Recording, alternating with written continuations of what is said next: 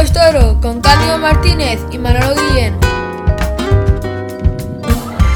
Sean ustedes bienvenidos a este decimoquinto episodio del podcast Hasta el rabo todo es toro. Hemos culminado con éxito la primera semana de la Feria de San Isidro, pero tranquilos que todavía queda mucha feria, mucha tela que cortar. De primeras parecía que la feria madrileña podía continuar la estela triunfal de la Feria de Abril de Sevilla, no obstante, en la segunda corrida Isidril se abrió la puerta grande discutida para Emilio de Justo y ya se han premiado a dos toros con el honor de la vuelta al ruedo, a uno de Domingo Hernández y a otro de José Escolar. Han tocado pelo Tomás Rufo, Ginés Marín, Gómez del Pilar y el rejoneador Diego Ventura. También ha causado sensación el joven Marco Pérez, que se embolsaba cuatro orejas en su exhibición matinal del Día del Santo Patrón. Y entre cientos de actos que se programan en las ventas por, estas fechas de San Isidro, ha habido uno que ha destacado sobremanera, el homenaje a Pepín Jiménez por la unión de abonados que tenía lugar el domingo en la sala Bienvenida y del que por la trascendencia del homenajeado y por encontrarse la sala absolutamente abarrotada de aficionados, merece que nos detengamos dentro de unos minutos para escuchar al maestro Pepín Jiménez. Eso será dentro de unos minutos, no se impacienten. Entramos en materia saludando ya a Cándido Martínez. Cándido, ¿qué tal? Hola Manolo, pues nada, aquí estamos una semana más hablando de toro. Un auténtico aldabonazo, un pelotazo de los gordos, esa sala bienvenida como estaba abarrotada el domingo para recibir la presencia de Pepín Jiménez que volvía a las ventas. Pues sí, la verdad que, hombre, demuestra lo que muchas veces hemos hablado de Pepín Jiménez, eh, que es un torero irrepetible, es un torero que mm, pasó por el toreo dejando huella. De hecho, eh, no sé, yo creo que ha sido de las pocas veces que se ha llenado la sala bienvenida en un homenaje a un torero, con esa rotundidad, con esa emoción. Mm, nuestro amigo Hilario Campoy eh, nos mandó unos vídeos el otro día y, te juro por lo que más quiero que estaba escuchando los vídeos, viendo los vídeos de cuando Alfonso Santiago estaba haciendo una presentación excelente que le hizo a, a los 20 años sin el maestro Pepín Jiménez en los ruedos en activo. Y cuando subió el maestro y, y se puso a hablar y empezó a exponer cosas, pero cuando avisó al mozo de espadas y le dijo, Alfonso, saca el vestido que hay ahí, te juro que no me imaginaba que se había hecho un vestido para estrenarlo en Madrid y que no pudo estrenarlo y que lo donaba al museo de la Plaza de Toros de las Ventas. Mm, de la, mm, es que mm, Pepín a mí me ha emocionado como aficionado porque he sido seguidor, para, ha sido mi torero ha sido eh, la fuente de inspiración para yo poder ser mozo de espada hoy en día. Yo era seguidor de él y gracias a seguirlo me apasionaba tanto que yo quería estar al lado de un torero para sentir lo que era estar cerca de él. Y, cuando el otro día dijo esas palabras y vi el traje, bueno, se me juntaron tantas cosas, tantos recuerdos, tantos momentos vividos al lado de, de, la figura del maestro Pepín Jiménez que, de verdad se me saltaron las lágrimas y mi mujer me decía, pero Dios mío, es que estás llorando. Pero el toreo es así. Si no, si no sintiéramos este tipo de cosas, no, no seríamos como somos. Por eso creo que los taurinos, los que amamos este mundo, eh, somos personas distintas, ¿no? En ese sentido, ¿no? Porque nuestra emoción es sincera y, yo me emociono a cambio de nada, porque cuando uno se emociona por un torero, eh, he tenido la suerte de vestir a, unos pocos de toreros y la suerte también de vestir a, toreros con ese sello, ¿no? Como Pepín Jiménez, con sello propio, como Alfonso Romero y como ahora tiene eh, Antonio Puerta y, el novillero Víctor, Acebo, que, también tiene ese gusto para torear. Y recordando tantas cosas el otro día, ¿no? Pues se me venían a a la, a la mente, sobre todo las tardes que he vivido viendo a Pepín en Madrid. Eh, recuerdo un día, la primera vez que fui a Madrid, eh, al jefe de prensa de la Plaza de las Ventas me dio un pase para poder estar en, el patio de cuadrillas. Y fue una, corrida de Dolores Aguirre. Y recuerdo cuando, cuando, cuando entró el maestro Pepín Jiménez, antes de entrar al patio de cuadrillas, la gente le pegó una ovación antes de meterse en el patio de cuadrillas. La gente emocionada. Yo, mm, son cosas que se te quedan grabadas en la mente de, lo, importante que es un torero de este tipo, ¿sabes? Cuando yo vi a Pepín Jiménez saltar al ruedo de las ventas y ponerse Madrid en pie y pegarle una ovación, Eso es increíble. Ser torero de Madrid, eso es lo más grande que te puede pasar. Pese a no salir a hombros en Madrid, como bien decía, apuntaba Alfonso Santiago el otro día, mm, llegar tanto a los corazones del aficionado de Madrid, que después de 20 años sin torear y sin haber sido una figura del toreo, de haber toreado 100 tardes ni nada de eso, es que no hace falta eso para, para, para, para ser una figura del toreo, que para mí Pepín Jiménez lo ha sido. Y claro, cuando apuntaban tantos detalles, pues te venían a la cabeza pues, tantos recuerdos, ¿no? Tantas tardes, tantos momentos de llegar a Madrid, una feria de San Isidro, a un toro de Román Solando, que estaba toda la feria cayéndose las corridas de oro por el suelo. Y un toro lo mantuvo en pie y le cortó una oreja con una fuerza en Madrid. Recuerdo que esa corrida la vi en el tendido 9. Le pegó 20 muletazos, contado, ¿eh? Pero con una rotundidad, con una profundidad, una, una tauromaquia fuera de lo normal. Y luego recuerdo otra tarde que estaba, el cartel era Curro Romero, Finito de Córdoba, bueno, Pepín Jiménez y Finito de Córdoba. Se cayó el maestro Curro Romero y entró José Ignacio Sánchez, el salmantino, torero que toreaba con la mano izquierda sensacional, que ahora está en la ganadería de Pedraza de Ayelte. Y, esa tarde Pepín Jiménez pudo cortar tres orejas en Madrid. Eh, si no falla con la espada el primer toro, era de dos.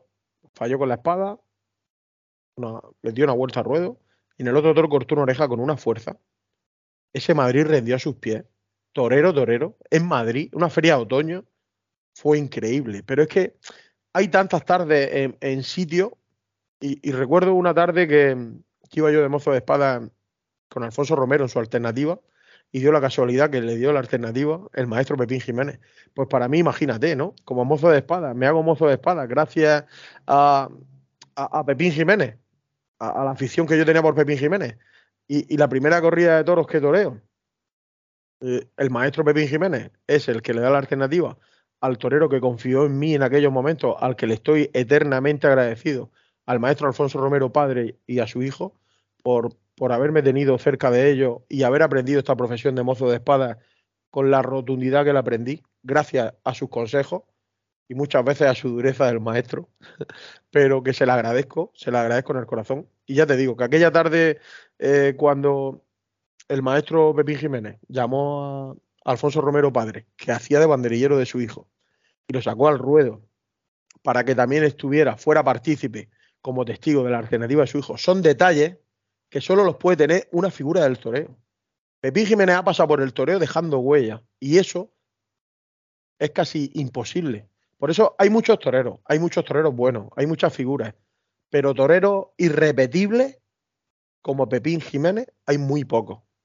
Y te lo y te estoy hablando con el corazón, Manolo.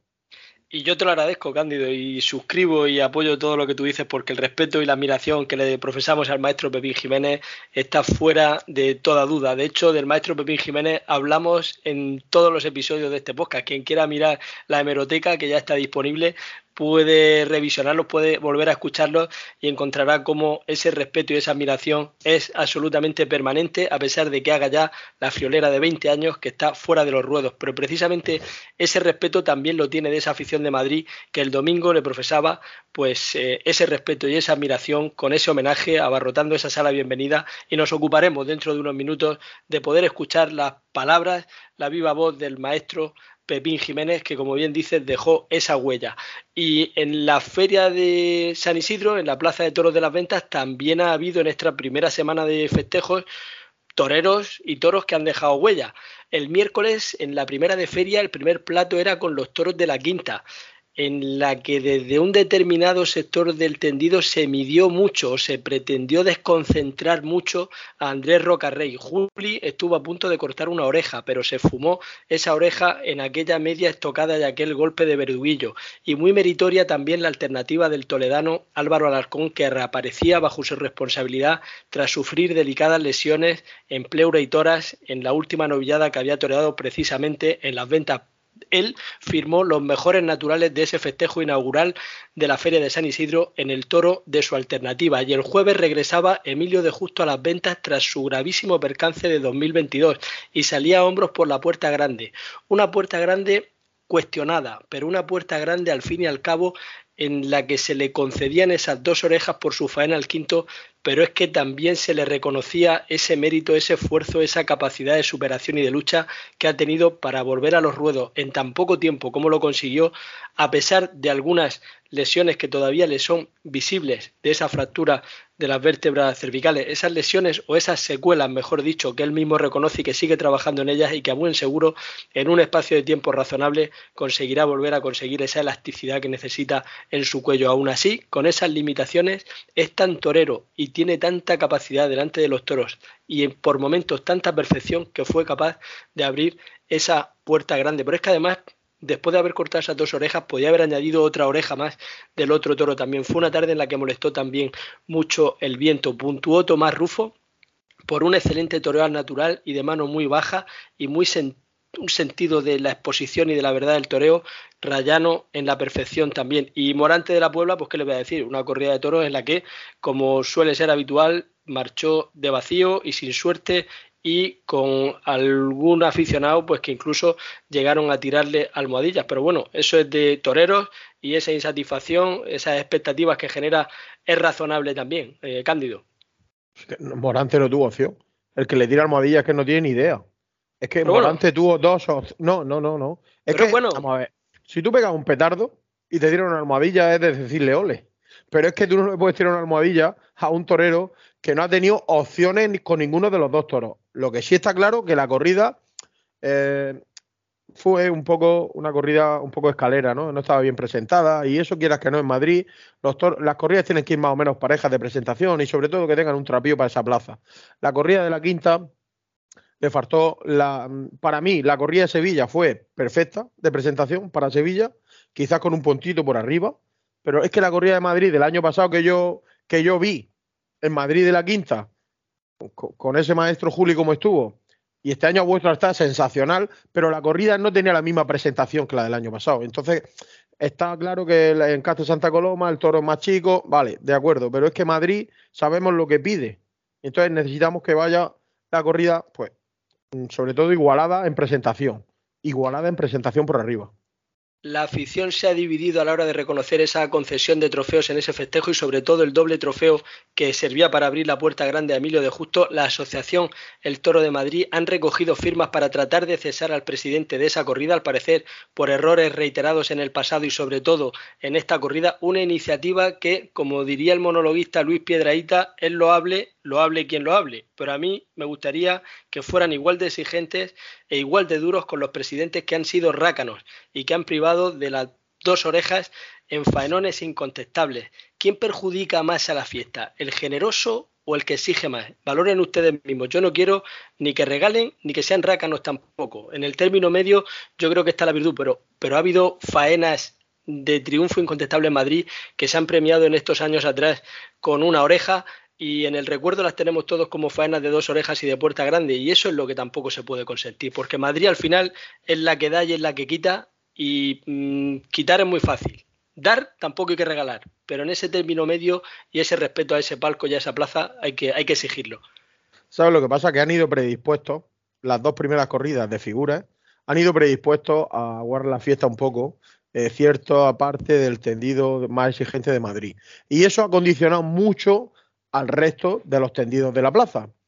La faena de Milo de Justo en un día normal, que la gente esté como tiene que estar, con sensibilidad, es una faena pues de una oreja con fuerza, de dos orejas, pero bueno, si el presidente da dos orejas, para eso está el público para cuestionar esas dos orejas o, la prensa o tal, pero si las pide la plaza con fuerza, ha pegado una estocada rotunda, ha estado rotundo con el toro. Pero, es que no, pero, es que ese no fue el caso de lo de Emilio Justo, es que la estocada había caído baja para conceder las dos orejas en una plaza de primera como Madrid, el toro tampoco era de vuelta al ruedo para premiarlo con esa alegría que al final parece que, bueno, al final fue una serie de, de desdichas eh, desafortunadas que, bueno, pues ya está, que a mí me parece bien que esa afición, que ese tendido exigente, que esa asociación El Toro recrimine o de alguna manera eh, mueva sus, sus actuaciones para tratar de defender lo que es la integridad de la Plaza de Madrid y esa exigencia y ese máximo respeto que hay que tener a la plaza y al palco. Pero también me gustaría verles ahí cuando ha habido que se le ha sido cicatero a algún torero y ahí nadie nunca levanta la mano, ahí nunca mm. nadie exige, ahí nunca nadie pide que se cese. O sea, al duro le tocamos las palmas y al que es un poco alegre le pedimos el cese. Bueno, yo creo que también hay que ser un poco coherentes con todo esto. A lo mejor ni tengo razón yo, ni tienen razón todos ellos. Yo en Madrid eh, he vivido injusticia. La última, una de las últimas faenas de Antonio Puerta en Madrid, de novillero, que cuajó un novillo que después le pegó una cornada que, que que, de 45 centímetros en el, gemelo. Cuaja el novillo perfecto, le pega una estocada arriba, toda la plaza pidiendo la oreja. Y el presidente, pues no le apeteció la. Eso es injusticia. Eso es lo que no se puede permitir en Madrid. Pero de eso no. Pero eso es lo que tú dices, que de eso no dices nada. De eso no dices nada. Cuando le han robado una oreja a un torero que lleva un sufrimiento, una preparación y llega allí y se entrega a Antonio Puerta o el que sea. Entonces, tenemos que ser un poco justos y estoy de acuerdo con lo que tú has dicho de que, oye, al que le quitan, no decimos nada. Y al que le dan de más, sí decimos. No es justo tampoco. Esa faena histórica al toro cantapájaros de Victoriano del Río del Juli hace ya la friolera de años que todavía nos acordamos como una faena de dos orejas históricas en Madrid. Se premia con una oreja y nadie protesta que ese presidente ha incumplido. No, hombre, por favor, aquí que está para las duras y para las maduras. Bueno, Totalmente de acuerdo. Continuamos con la feria. El viernes el vendaval de viento deslucía una buena corrida de Juan Pedro Domecq. Hay que decirlo, una corrida que no terminó de verse precisamente por culpa de ese viento. Otras veces se le critica con dureza a este ganadero, por lo que sea, porque no funcionan las corridas, porque no permiten los toros ese lucimiento, pero no fue el caso del viernes en Madrid. Aún así, después de con el viento y todo, se vio que era una excelente corrida de toros por presentación y por comportamiento y por juego. ¿Que podía haber dado muchísimo más juego? Por supuesto que sí. Si el viento no hubiera entorpecido la labor de los toreros. También se vio con esa corrida el extraordinario momento de forma de Daniel Luque, que arrolló con el ímpetu de un novillero y el oficio de un maestro consagrado. Ángel Tellez echó media tarde en la enfermería por un tremendo volteretón en un quite de frente por detrás y regresó sin el acierto de otras tardes. Y Francisco de Manuel ni está ni se le espera, pero lo de Luque fue, mm, vamos, eh, eh, apabullante, absolutamente en plenitud y pletórico. Luque está a otro nivel. Lo de Daniel Luque es otro nivel, pero es que recuerdo el inicio de faena, con esa ventolera, con ese aire, sin controlar los vuelos de la muleta. Y como le dejaba la muleta al toro ese inicio de faena, fue de lo más emocionante que ha pasado en Madrid hasta, hasta ese día. Mm, vamos, eh, lo de Daniel Luque es para sentarse y plantearse eh, que tiene que empezar a mandar en el toreo próximamente, porque está atravesando ya, lleva varios años atravesando un momento de forma. Eh, madre mía, es otro nivel. Es que lo de Daniel Luque está pisando unos terrenos muy difíciles. Tanto con el capote como con la muleta. Pero es que luego con la espada, es que lo asegura arriba. Pero y de forma física y de lo despierto que estuvo con la corrida y a la hora de elegir terreno y con una frescura y con un dominio de todo aquello, dominando incluso las embestidas con el viento. Bueno, lo que tú decías de ese inicio de faena, sin moverse y con la puntita de media muleta, con la puntita no, con la panza de media muleta volandera, ser capaz de enderezar esas embestidas, bueno, de dominio. Actualmente es el torero de los que a mí personalmente como aficionado más me, emociona. Igual que el maestro Julio el otro día, me encantó tanto en Sevilla como en Madrid con la corrida de la quinta, porque mm, es que hay momentos que los toreros fluyen y lo de Daniel Luque ahora mismo es que es maravilloso. Hay muchos toreros en muy buen momento, pero yo creo que ahora mismo Daniel Luque está varias cuartas por encima del resto del escalafón. Y el sábado, en la corrida mixta, cortaban una oreja el rejonador Diego Ventura y el matador Ginés Marín, pero fueron orejas con peso de oreja y media. Muy bien estuvieron ambos. Ventura con un excelente toro para rejones de Guiomar de Moura y Ginés muy por encima del mejor toro de esa corrida de Montalvo que al final pues no impidió el lucimiento en el lote de Paco Ureña que tuvo un lote absolutamente imposible para el triunfo. Y el domingo un gran toro de José Escolar cartelero bravísimo encastado difícil de estar delante de él. Fue premiado muy merecidamente con la vuelta al ruedo mientras a su matador a Noé Gómez del Pilar se le concedía una oreja y no pudo redondear Gómez del Pilar la puerta grande con el sexto. Lástima, pero la corrida tuvo momentos también de dureza. Fernando Robleño atisbó lo buen torero que es con un lote muy potable para lo que suele salir en este tipo de ganaderías, pero aquello por desgracia no pasó a mayores. Nulas posibilidades y sí, muchísimas dificultades tuvo el lote de Domingo López Chávez que pisó con mucha verdad e incluso le costó una dura voltereta en su última tarde en las ventas ya que esta es la temporada de su despedida. Máximos respetos para cómo estuvo ese domingo López Chávez en su última tarde, la manera de afrontar, la manera de pisar con ese toro, un momento que parecía hasta que se le iba a repalar detrás de los vuelos de la muleta y era absolutamente imposible que eso sucediera. Es una pena que se vaya. Es una pena que se vaya, porque es que está, yo creo que en el mejor momento de su carrera. Está asentado, toreando súper bien. A mí me está. Bueno, lleva dos o tres temporadas que me está encantando. Y que se vaya es una pena, porque es un maestro es que da gusto verlo. Eh, la pena que el otro día no tuviera dos animales que le ayudaran, porque a poquito que le hubieran ayudado, eh, yo creo que el otro día era de Cante Grande, eh, la tarde de López Chávez. Y la pena de Robleño de la espada, porque tuvo la puerta grande en sus manos, y, y la espada le jugó una mala pasada, ¿eh? Y tuvo a la gente de Madrid volcada con él. La verdad que el recuerdo de ese gran faena que realizó el año pasado, ese toro grandioso de José Escolar, por cierto, ese toro del año pasado totalmente fuera de tipo, este toro de este año, el que ha destacado en San Isidro, de esta corrida, cartelero, un toro con 500 y poco kilos, no es necesario que sea un toro muy voluminoso dentro de, este encaste y, realmente fue eh, algo realmente importante y de lo que hablamos, de lo que va a dejar huella dentro del resto del ciclo de San Isidro. Bien por Gómez del Pilar por cortar esa oreja y por cierto ese toro que destacaba había remendado la corrida y no había sido de los toros expuestos en la venta del Batán. Y el lunes por la mañana Marco Pérez estuvo muy bien en la matinal en la que se presentaba en las ventas. Era un festejo en formato de exhibición y una verdadera exhibición en la que dio este niño salmantino ante tres novillos de Jandilla. Es cierto que viendo las imágenes da la sensación de que estuvo algo reiterativo en la ejecución de alguna suerte, pero no lo es menos que cuando llevaba ya cortadas cuatro orejas de los dos primeros novillos, Candido se fue a Puerta Gallola a saludar al tercero y último de la mañana, que además era el novillo más fuertecito, y con ese, con el que precisamente no llegó a cortar ninguna oreja, no redondeó eh, eh, con más trofeos, después de ya haber cortado cuatro, que nos parecen pocos, fue con el que para mí estuvo más importante y creo que con el que mejor estuvo de los tres novillos de por la mañana con una sensación de pozo, de redondez y además que estaba delante de un novillo que era un tío, ¿eh? Hay toreros que, cuando sale. Mírale, mira, te voy a decir una cosa. A Ponce, cuando le salía un toro complicado, a mí me encantaba. A ver, no lo digo porque con el toro bueno no estuviera bien, pero es que eh, yo he visto a Ponce en Madrid con toros difíciles y, me han encantado, ¿no? Pues Marcos Pérez, eh, que es un, algo excepcional en la toromaquia, ¿no? un niño, es una figura del toreo en miniatura.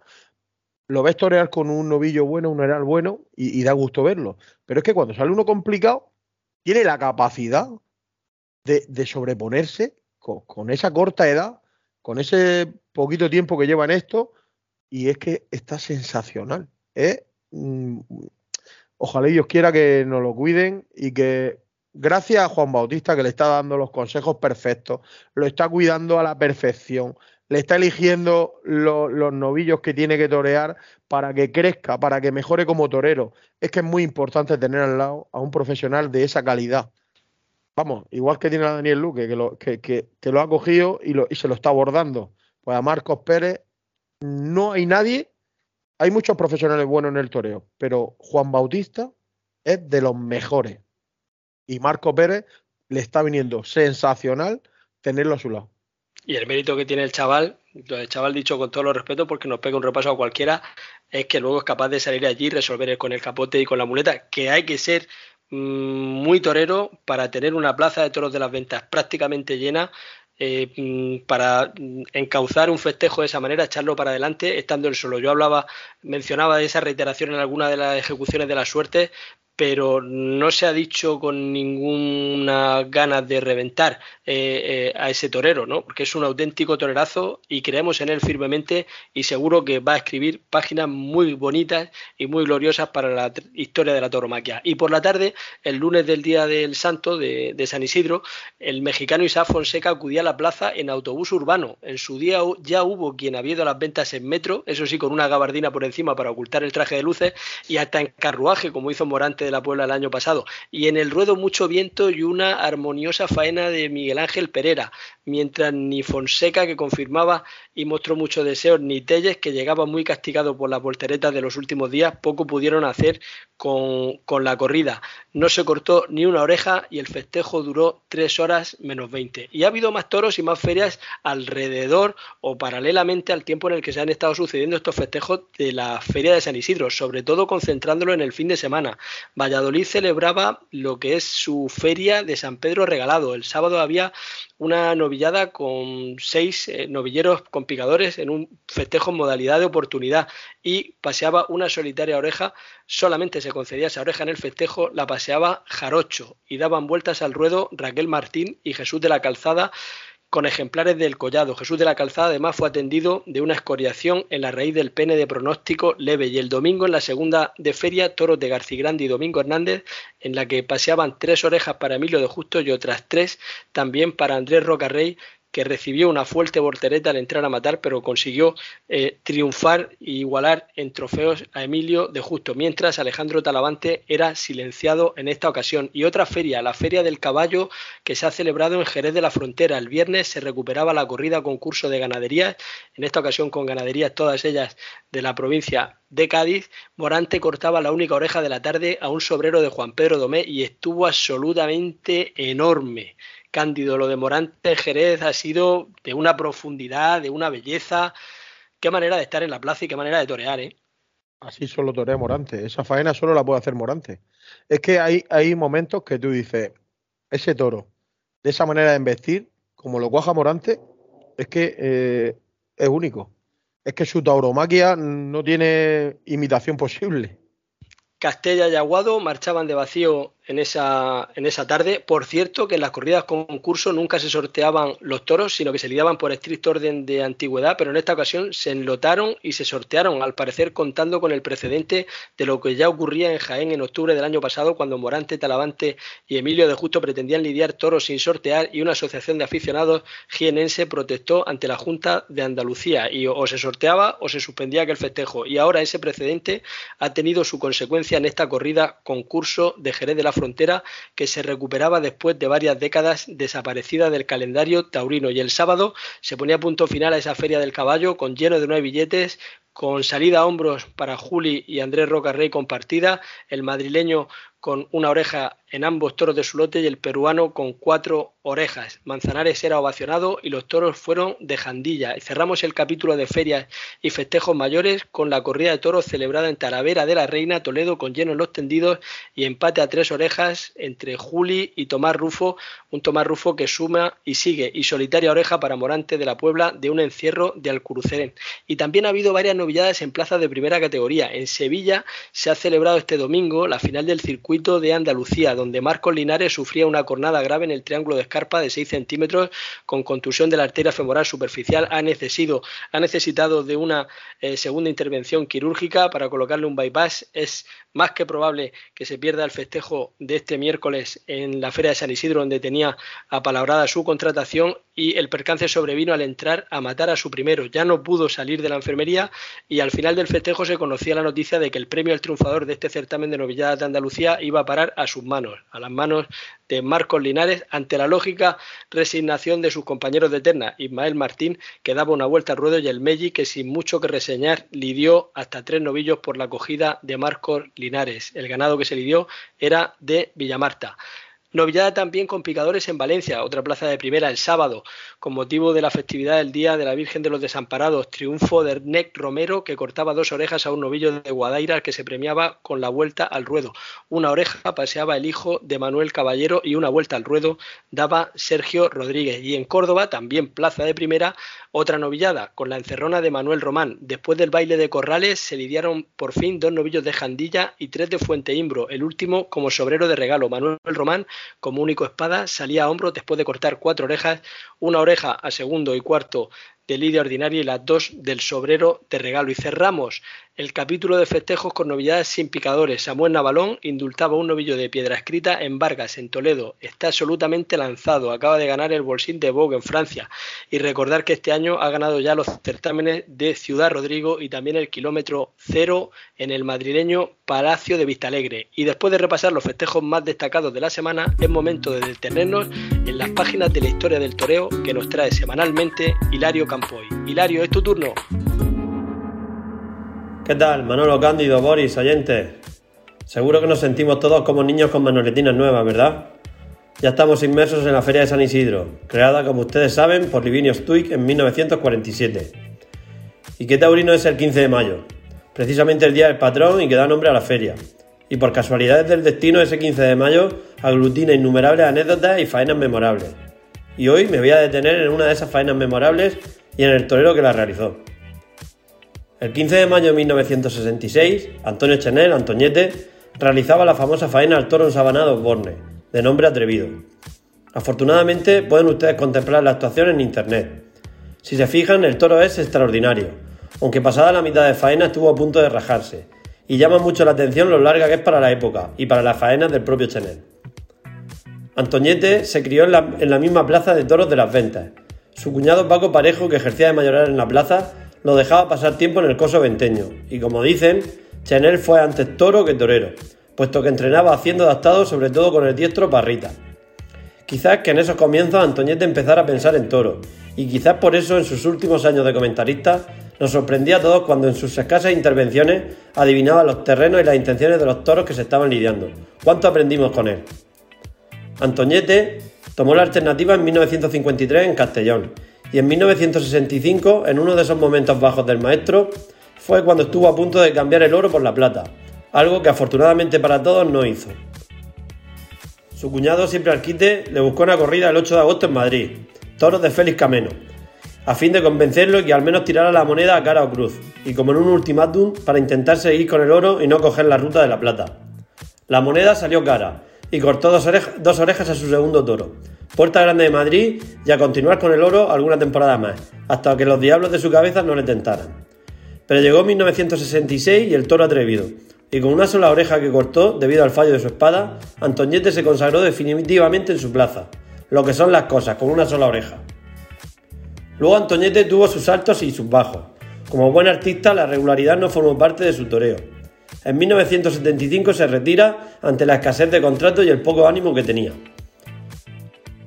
Después de torear esporádicamente por los rodeos americanos, vuelve a los rodeos españoles en 1981 y con 49 años inicia de forma definitiva su puesta de largo para convertirse en la figura que muchos hemos conocido, cortando dos orejas al toro cantinero de Garzón en 1985 en Madrid, consagrándolo definitivamente como figura del toreo. Antoñete, el torero de la movida. Ese era el título del libro de Javier Manzano en el que recogía las andanzas del torero madrileño, y lo refrendaba el propio Jaime Urrutia de Gabinete Galigari.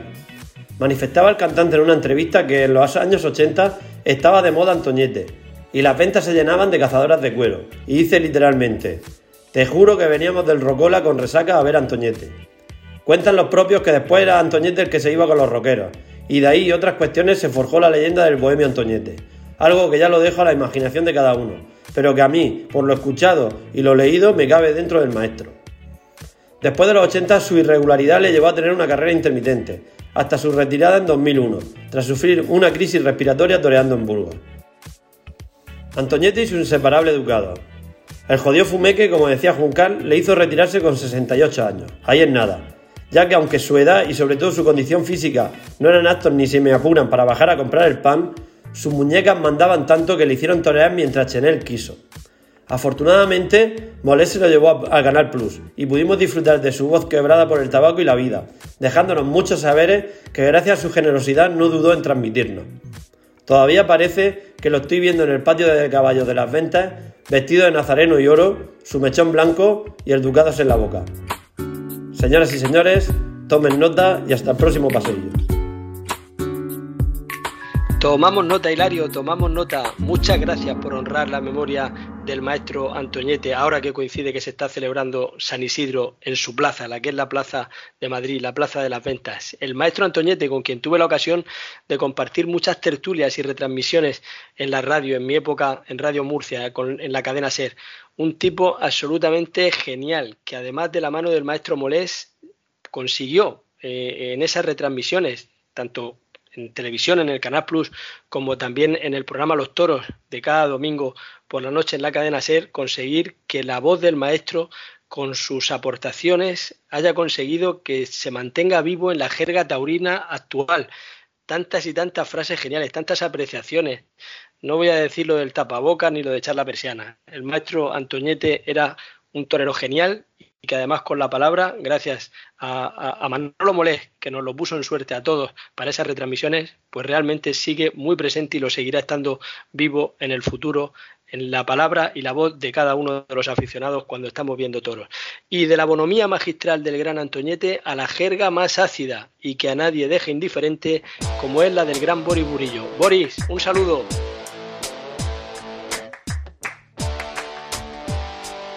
Hilario Cándido Manolo y esos radioyentes que ahí siguen, un saludo a todos y todas. Al loro. ¿Os acordáis de aquel rabo de Morante? ¿Eh? El de Sevilla, ¿eh? no penséis mal. Y de los detractores que tenía ese rabo, yo entre ellos. ¿Y os acordáis de lo que dijo el Hilario? Aquello de que bajar el listón llegando San Isidro iba a hacer que el rigor madrileño estuviera fuera de la plaza. ¿Os acordáis? Pues dicho y hecho, me cago en sos el Hilario que nos ha salido pitoniso. Yo le voy a rular la quiniela, no vaya a ser que la fuerza le acompañe y me cago en sos. Luego no sepa qué hacer con tan mucho dinero. La Virgen. Y a petición de un radio oyente, hablaremos hoy de bolitas. Y que nadie piense en verde, ¿eh? No, no, no, no, no, no, no. No me refiero a los bemoles que nos cuelgan a los varones. Hablo de esas bolitas tan redonditas, tan bonitas, tan pulcras que se ven en la punta del pitón de demasiados toros. Pues que sepáis, una vez en una playa manguera un señor me lo enseñó y me dijo, eso en la madre naturaleza no se da. Mamá naturaleza no lo da. Como plátano balú. Hombre, podría ser que vinieran los Anunnakis con nocturnidad y escofina y le sacaran bolitas a las ganaderías de las figuras. Y los pretendientes a figuras, qué cosas, ¿eh? ¡Qué cosas! Y esas ganaderías, curiosamente, no van al batán. Eso me dicen desde Madrid. No van al batán. ¿Por qué será? Radio oyentes, como acierte el Hilario con la quiniela, os veo haciendo cola. Manolo, Hilario Cándido, un fuerte abrazo a todos. Y que vuelva el vigor y el rigor madrileño. No queremos vueltas al ruedo al tontón ni Puerta Grandes que no son. Venga, un fuerte abrazo.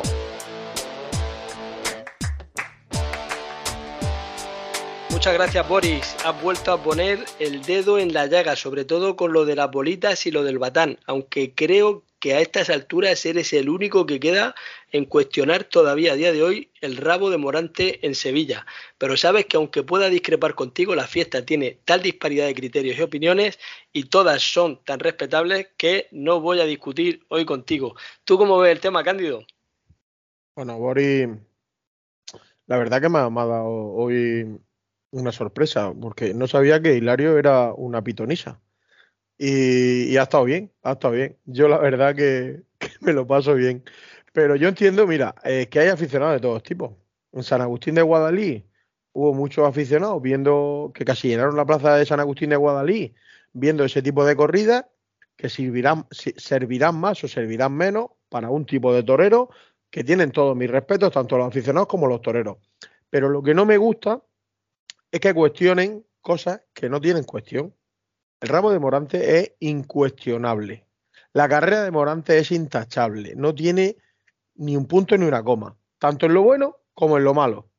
Y hay que respetar cada uno sus gustos. Eh, cuando hablamos de que cogen a un torero, los toreros se juegan la vida. Es que el otro día lo puntualizabas tú. Eh, oye, es que mm, le ha, le ha dado un porrazo, no. O sea, le ha pasado un tranvía al chaval y se ha levantado y se ha puesto otra vez a jugarse la vida con esas dos puntas en un pueblo de Madrid un novillero con picadores que no tiene experiencia, que no tiene nada detrás, a cambio de nada, que cuando se quite el traje de torear no le queda una peseta. Entonces tenemos que valorar a los toreros de una manera tan grande, porque tienen una importancia que si no hubiera toreros capaces de jugarse la vida, no existirían los toros. Entonces, señores, vamos a saber dónde estamos y a lo que venimos a la tauromaquia. Tenemos que venir para sumar, porque criticar es lo más fácil del mundo. Yo tengo un grupo de amigos que se llama rajadores porque nos gusta hablar de todo, pero en realidad tenemos buena fe, ¿sabes lo que te quiero decir? Y sobre todo respetamos las cosas.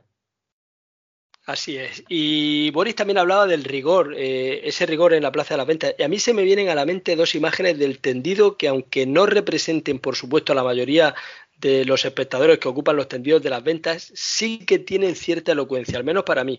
Cuando el otro día le brinda Domingo López Chávez esa última faena en las ventas a un familiar suyo, a un primo creo que era, y fortuitamente le cae la montera a una señora, es que esa señora que coge la montera estaba un poco o un mucho perjudicada por la bebida. Y otra imagen, en esa misma corrida, en un plano, eh, un barrido que hacían al tendido en Movistar Plus, eh, perdón, en Mundo Toro Televisión, el subconsciente me ha traicionado, era pues en, ese traveling que hacían hacia, hacia el tendido, eh, durante la faena de Gómez del Pilar al toro célebre, al toro cartelero, había un cabecilla en el tendido indicándole al resto lo que, que tenían que aplaudir. Vamos a ver, insisto que estoy seguro de que no representan estas dos personas a la mayoría de la plaza, pero a mí no me da buena espina.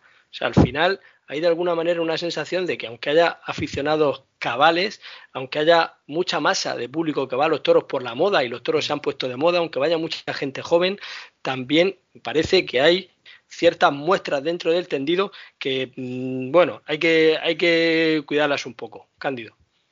Sí, mira, yo, yo que cuando mm, voy a Madrid muchas veces, sobre todo cuando he ido con mi mujer alguna vez, siempre mm, vamos al 7, porque le gusta encima de todo el 7.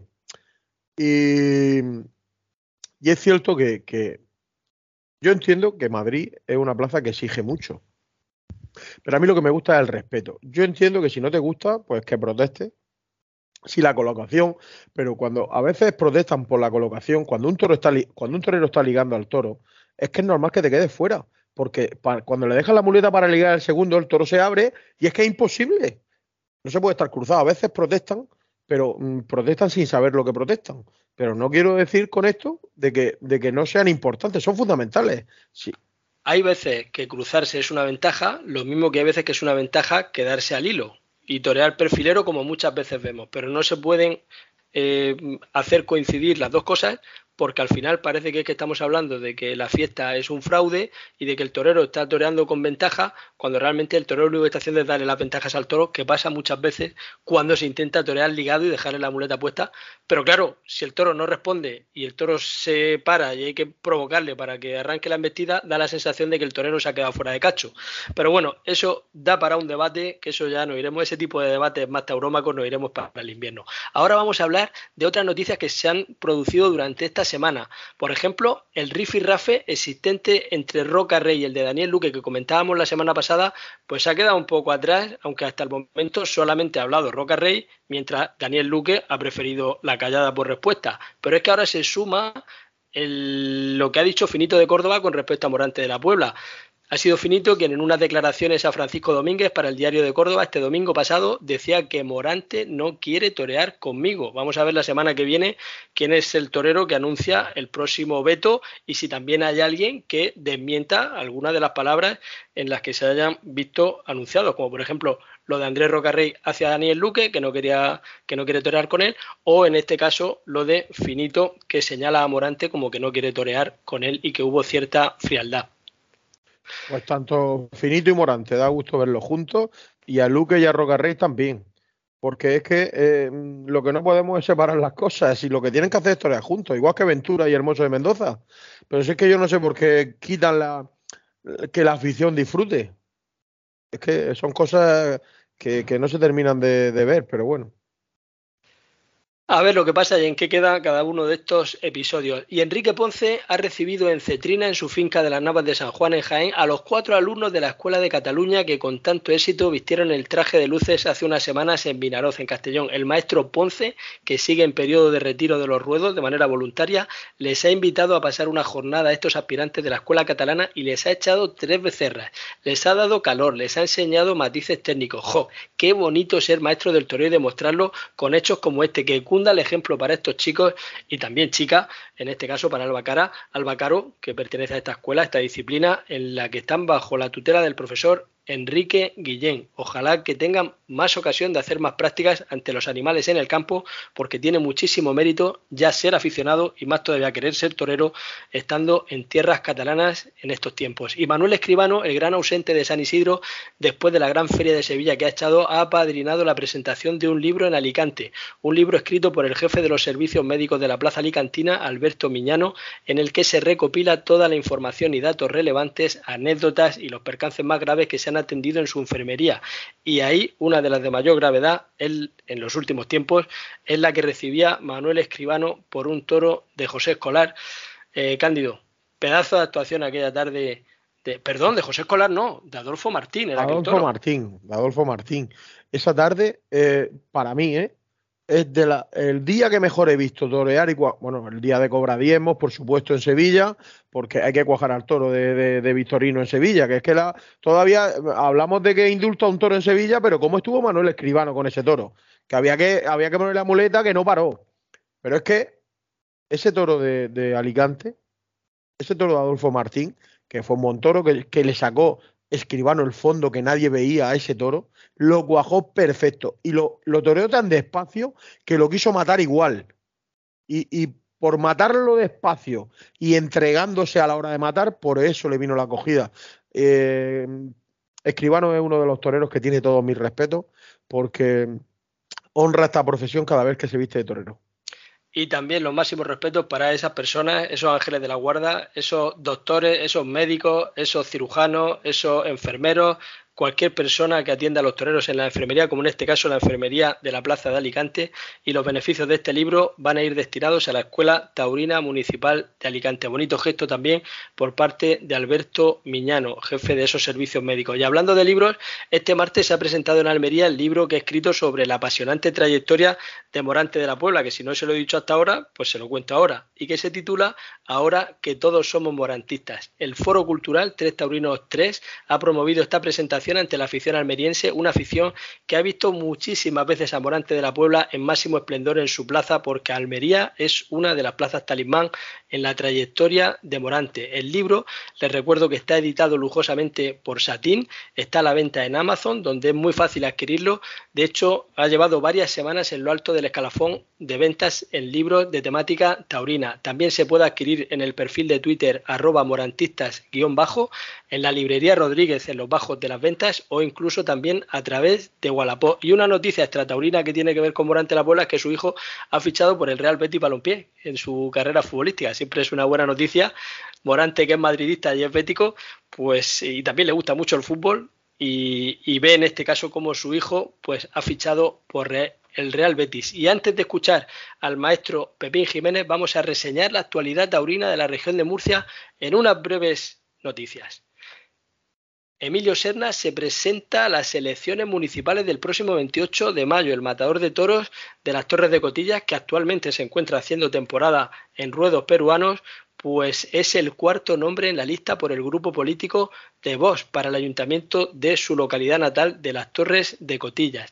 También hay que decir que se van conociendo imágenes de algunos de los novillos que están reseñados para la próxima feria del arroz de Calasparra, la próxima feria que se celebrará en los primeros días del mes de septiembre. Todavía faltan prácticamente cuatro meses y hay auténticos torazos cuajados, redondos, con una seriedad de toro de plaza de primera y van a llegar yo creo que demasiado redondos y demasiado pasados para esa feria de carácter turista en la que se juegan la vida siempre los valientes novilleros que se juegan esa espiga de oro.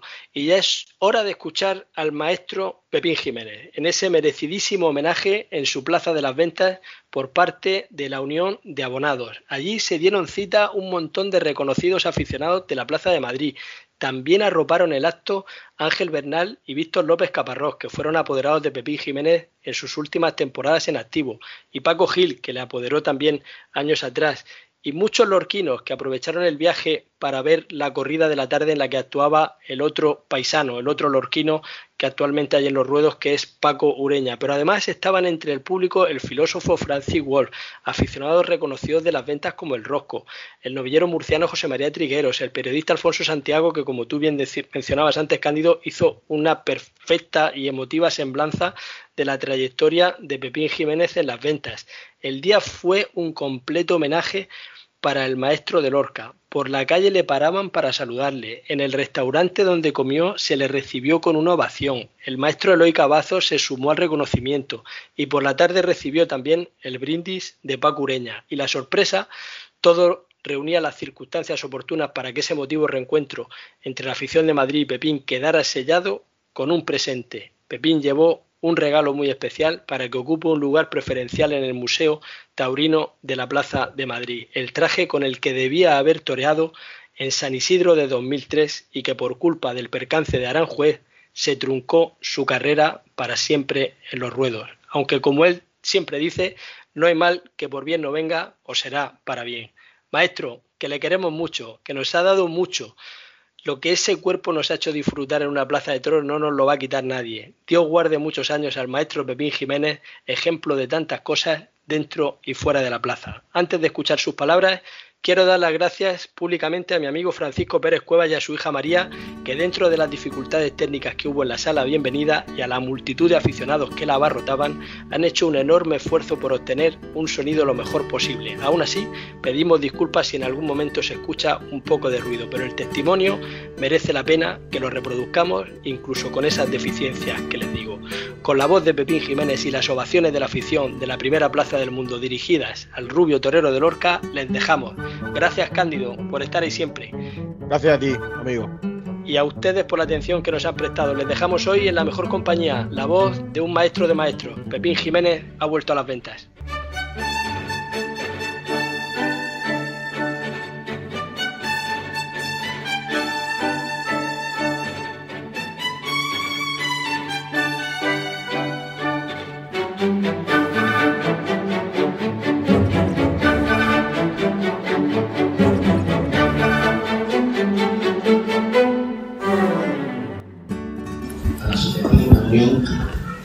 Ustedes, amigos, aficionados. Eh, me retrotraigo unos meses. Precisamente hace dos días se celebraba el desgraciado, el aniversario de un terremoto que sufrimos en Lorca. Fue el 11 de mayo del 2011, hace dos días precisamente. Bueno, pues hace unos meses volvimos a la plaza y yo no había vuelto a, entrar desde aquel día en que se la plaza quedó destruida. Y me emocioné. Me emocioné muchísimo de ver cómo estaba la plaza, de volver a pisar el ruedo. Les aseguro que ha sido una sensación parecida cuando he entrado hoy aquí. Ya venía sintiéndola cuando me estaba acercando a la plaza de toros. La primera vez que vi yo la plaza de toros fue desde enfrente la calle Bocángel, que vivía un banderillero, uno de mis primeros banderilleros, y a mí, él y su, y su, y su calle Bocángel. Eh, estaba acompañando a mi padre, que venía de, de, de trabajo, también fue empresario, y me dijeron, no, ahí la plaza está a volver la esquina, como yo, como loco, decidí asomarme a la esquina a la plaza, aunque fuese de lejos, como tan lejos. Pues desde aquel día, para mí siempre ha sido un punto especial de mi vida. Pero más aún cuando hice el primer pasillo. Estábamos toreando una novillada en Barcelona, un domingo, y a la hora de comer nos llaman que había una sustitución para una novillada. El abogado dijo que sí, que cogieron las dos novilladas, las dos sustituciones que había. Nos venimos de noche en el avión y al día siguiente fue la presentación que apareció, una de las fotos que apareció ahí, bastante diferente a cómo estaba ahora. Pues bien, desde aquel día, de verdad que no puedo explicar con palabras las sensaciones que he vivido con todos ustedes, dentro y fuera del ruedo me No tendría libros para escribir de verdad las sensaciones. La gratitud nunca sería suficiente para todo el reconocimiento que, he tenido a nivel profesional dentro del juego, como la amistad y el afecto que he sentido paseando por las calles de cualquier sitio.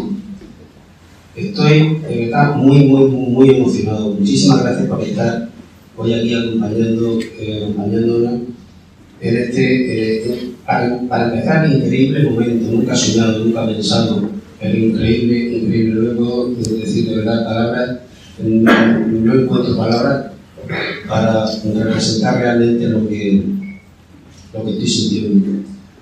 Bien, pues eh, verdad, muchísimas gracias a todos. Ahora tarde muy, muy, muy buena, me sentí de verdad el torero y, y alguna que otra que no sea tan buena, incluso alguna de tener que salir por la, desgraciadamente, puerta de la enfermería. Siempre agradecer a los máximos y a los máximos, porque somos más antiguos, ya sabes, la energía. Eh, te cuento, este vestido, esta, este, esta parte del, del vestido torear, eh, la historia de este traje es precisamente que no tiene historia. Hace 20 años eh, vine a recoger este traje vestido del sastre. Lo cogimos, lo fuimos al campo, al día siguiente al juez y, y ahí se truncó todo. Este vestido era para estrenar en Madrid. Está sin estrenar, no está sudado, no está puesto, no se ha estrenado nunca.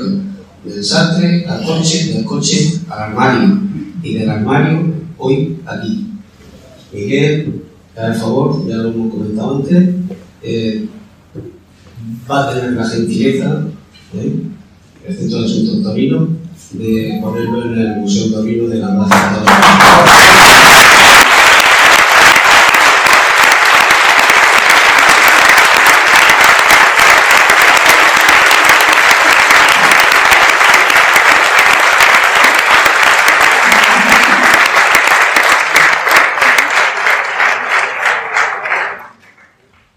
Muchísimas gracias, de verdad, abrazo para todos, de verdad estoy muy, muy, muy, muy emocionado, no,